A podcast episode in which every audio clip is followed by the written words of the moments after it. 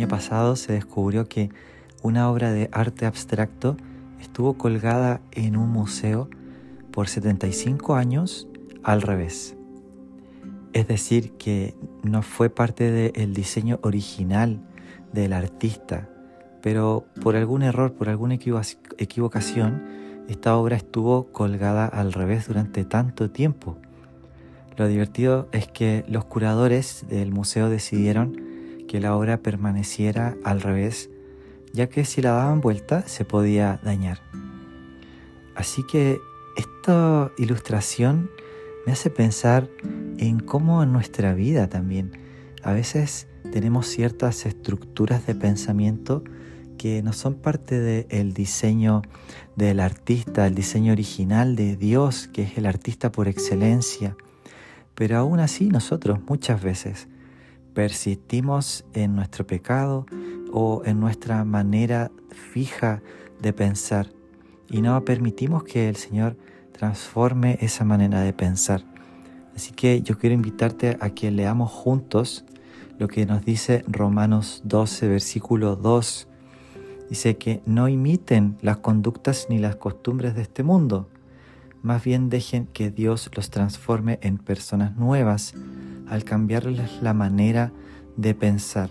Entonces aprenderán a conocer la voluntad de Dios para ustedes, la cual es buena, agradable y perfecta. Muchas veces estamos como imitando las conductas de este mundo, es decir, no estamos viviendo de acuerdo al diseño original de Dios, estamos viviendo una vida al revés, tal como esta pieza artística. Sin embargo, nos dice este mismo versículo que dejemos que Dios nos transforme en personas nuevas.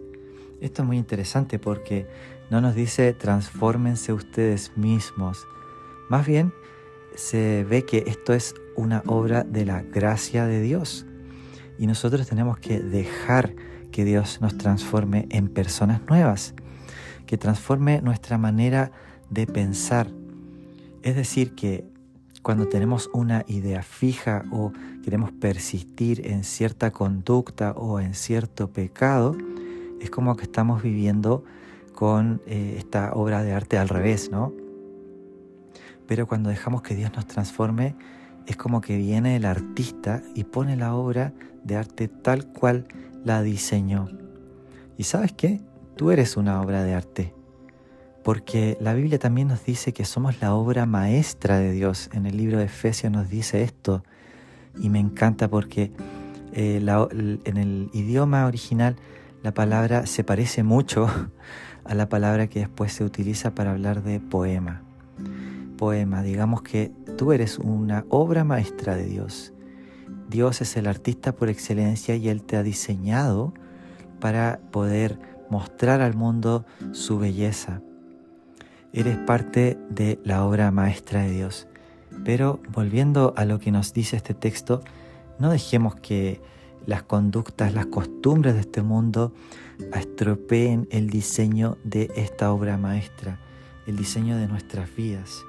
Para eso tenemos que dejar que Dios transforme nuestra manera de pensar. Y esto es fundamental cuando se, habla acerca del arrepentimiento.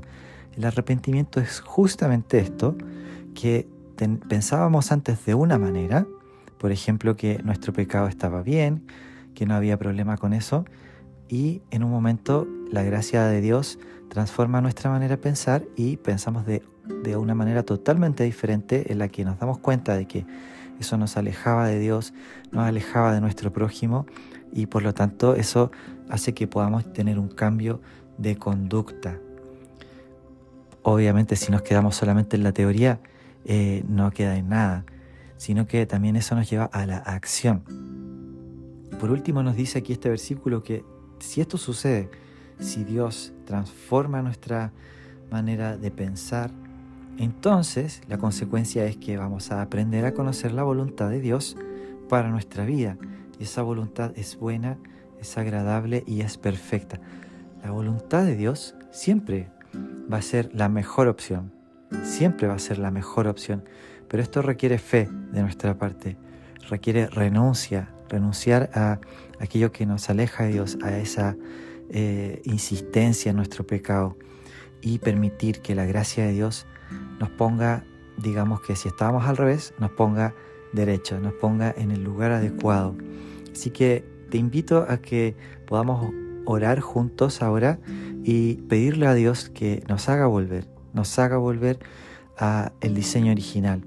Y esto lo, lo podemos permitir en oración y la gracia de Dios va a obrar en nuestro corazón y de esta manera vamos a poder conocer de forma más constante la voluntad de Dios para nuestra vida, cómo podemos obrar en amor, cómo podemos obrar de acuerdo a su voluntad. Así que oremos.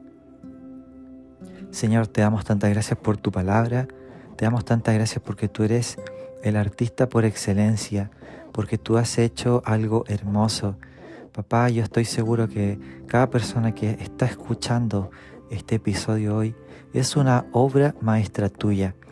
Pero Señor, no permitas que nos desviemos. Y aun si nos desviamos, gracias porque tú nos vas a buscar.